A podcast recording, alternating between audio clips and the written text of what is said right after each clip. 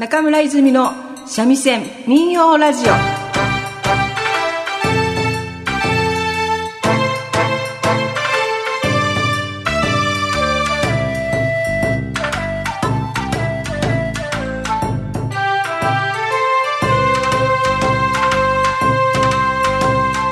こんにちは。玉村町在住の三味線着付け講師の中村泉です。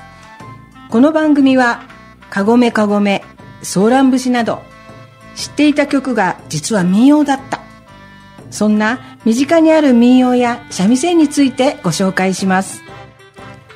今回ご紹介するのは熊本県民謡の五木の子守歌です。熊本県熊郡五木村の子守歌ですが民謡でありながら子守歌ということで広く知られています。私はお座敷町であったり三味線合奏であったりとよく演奏する曲で好きな曲でもあります。この曲は子守をする少女が自分の不幸せを嘆き悲しむというものです。今まで歌詞の内容を深く考えたことがなかったのでさらに心に残る一曲となりました。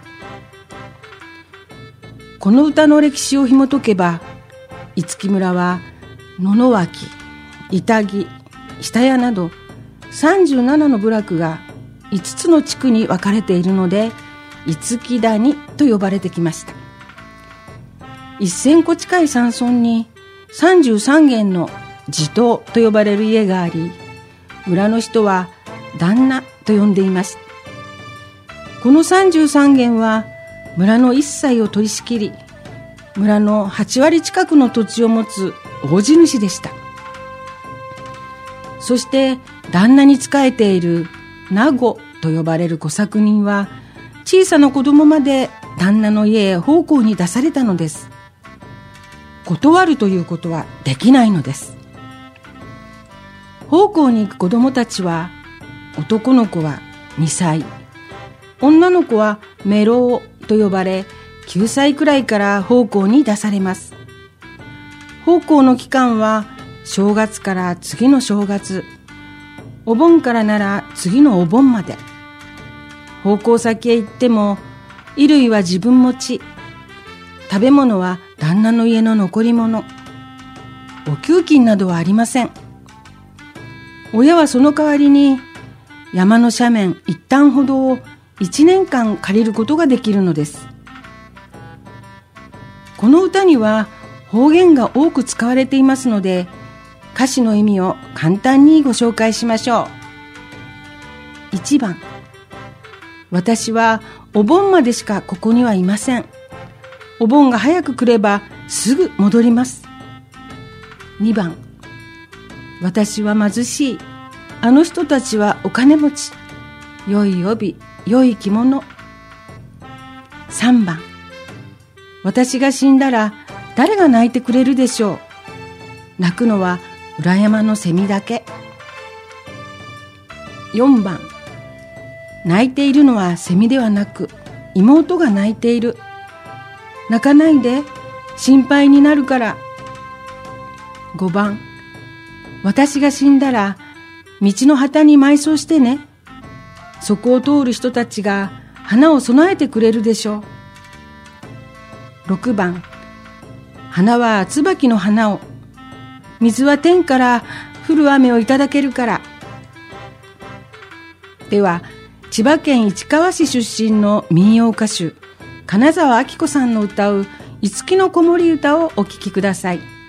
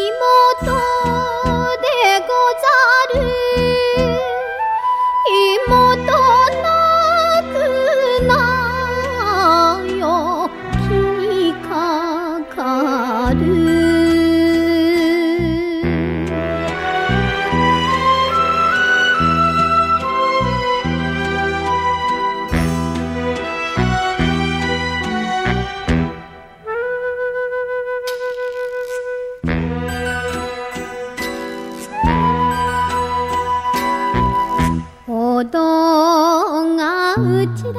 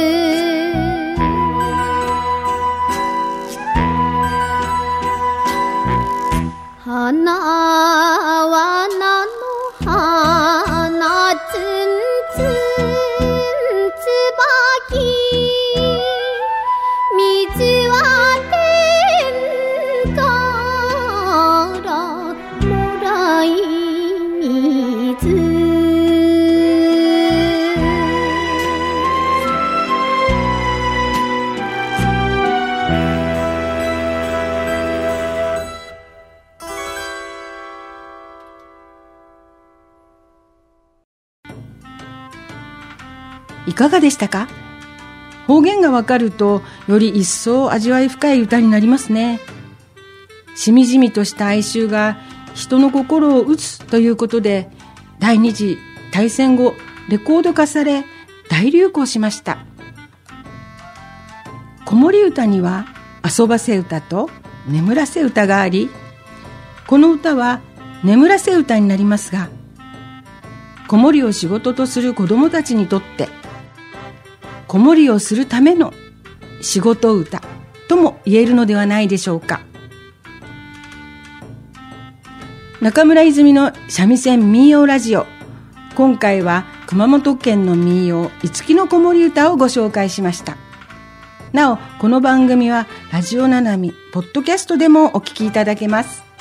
また私の所属する三味線を楽しむ会では一緒に演奏してくれる仲間を募集しています。番組へのメッセージも合わせてラジオナナミ宛てにお寄せください。たくさんのメッセージお待ちしています。また次回お会いしましょう。中村泉でした。